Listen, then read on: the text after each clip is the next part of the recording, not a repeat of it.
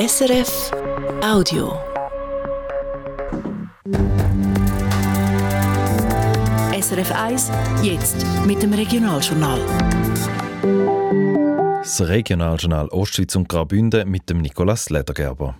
Die Graubündner Kantonalbank hat letztes Jahr ein Rekordergebnis gemacht. Unter dem Strich bleiben über den gesamten Konzern gesehen 230 Millionen Franken Gewinn übrig. Verantwortlich ist vor allem das klassische Bankgeschäft mit Zinsen. Silvio Lichti. Geld auslehnen und Geld entgegennehmen, Zinsen verlangen und Zinsen zahlen. Das Geschäft sei 2023 wieder deutlich besser gelaufen als die Jahre davor, sagt der GKB-Chef Daniel Fust.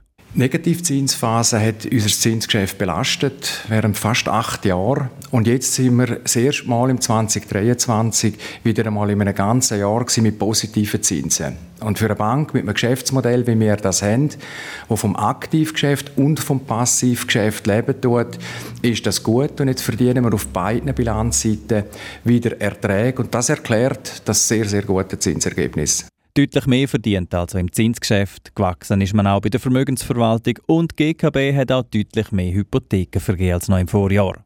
Fragen gegeben hat es heute bei der Präsentation vom Jahresergebnis auch zu einem angeblichen 60 Millionen Kredit, wo in der letzten Woche für Schlagzeilen gesorgt hat. GKB soll wie andere Schweizer Banken auch am zusammengebrochenen Firmenimperium vom österreichischen Unternehmer René Benko Kredit haben. Weder eine Bestätigung noch eine Dementi hat es dazu heute gegeben. Wir sagen ganz grundsätzlich nichts zu möglichen oder bestehenden Kundenbeziehungen, weil wir schauen das Bankgeheimnis als sehr wertvoll an. Das schützt nämlich die Privatsphäre von Ihnen, von mir, von allen und das ist auch gut so. Das Rekordergebnis der Kantonalbank, die 230 Millionen Franken, dürfte auch der kantonale Finanzdirektor freuen. 103 Millionen Franken fließen als Gewinnausschüttung in die Staatskasse. Ebenfalls Bilanz gezogen hat heute auch ein anderes grosses Bündner Unternehmen, die Ems Chemie. Die hat ein schwieriges Jahr hinter sich. Gewinn und Umsatz sind zurückgegangen. Mehr zum Ergebnis von der Ems und von der GKB dann heute Abend im Regionaljournal Graubünden. Der Kanton Thurgau darf die gut 15 Millionen Franken, die er für die Altlastsanierung auf dem Raduner Areal zu Horn hat müssen zahlen, zurückfordern. Zu dem Urteil kommt nach dem Bezirksgericht aus Obergericht. Fabian Mohn. Jahrelang sind bei der ehemaligen Textilfabrik Raduner Horn direkt am Bodensee Schadstoffe im Boden inne. Die Firma selber die hat schon 2014 Konkurs angemeldet. Geschafft wird auf dem Areal aber schon viel länger nicht mehr. 2009 sind die letzten Fabrikgebäude verkauft worden. Was bleibt, ist der Schaden. Und da ist die Frage, wer den muss zahlen Letztes Jahr ist der Boden vom Raduner Areal nämlich mit einem speziellen und aufwendigen Verfahren gereinigt worden. Fast 15 Millionen Franken hat das gekostet. Der Kanton hat die Altlastensanierung vorfinanziert, aber immer gesagt, dass er das Geld zurückholen will. Dass er das darf, hat jetzt nach dem Bezirksgericht Arbon aus Thurgauer Obergericht bestätigt. Da nachdem der letzte Verwaltungsratspräsident der Raduner AG mit einer Kollokationsklage hat verhindern dass seine ehemalige Firma für den Schaden muss aufkommen Der Entscheid vom Obergericht der ist noch nicht rechtskräftig und kann noch weitergezogen werden.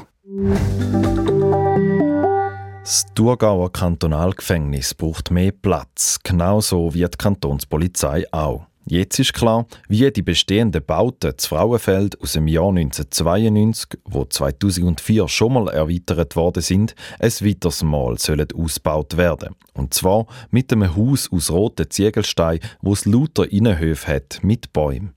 Wie der Kanton heute mitteilt, haben sechs Teams an einer Projektstudie mitgemacht. Die Anforderungen Anforderungen am besten umgesetzt, hat aus Sicht der Fachleute die Arbeitsgemeinschaft der Beat und der Platzes AG und der Marques Architekten AG aus Chur und Luzern. Überzeugt hat das Projekt auch, weil man es im Osten nochmal erweitern und wegen der Grünfläche. Ab dem Sommer soll es Zwattwil im Gesundheits- und Notfallzentrum ein breiteres Angebot geben. Darüber haben gestern Abend die Berit-Klinik und die Gemeinde Wattwil die Bevölkerung informiert. Der Bereich Gastroenterologie, also Magen-Darm-Trakt, Pneumologie, also alles rund um die Lunge und das Schnaufen und auch in der Kinder- und Jugendpsychiatrie werden ausgebaut.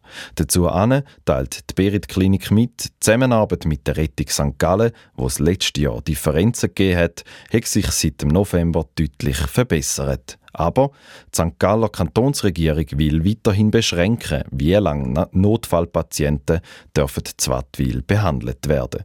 Dort fordert die Berit Klinik weiterhin, dass ihren Leistungsauftrag nicht eingeschränkt wird. Regionaljournal Ostschweiz und Graubünden. So viele Informationen für den Moment. Sie hören uns heute Abend wieder ab halb sechs hier auf SRF 1. Das war ein Podcast von SRF.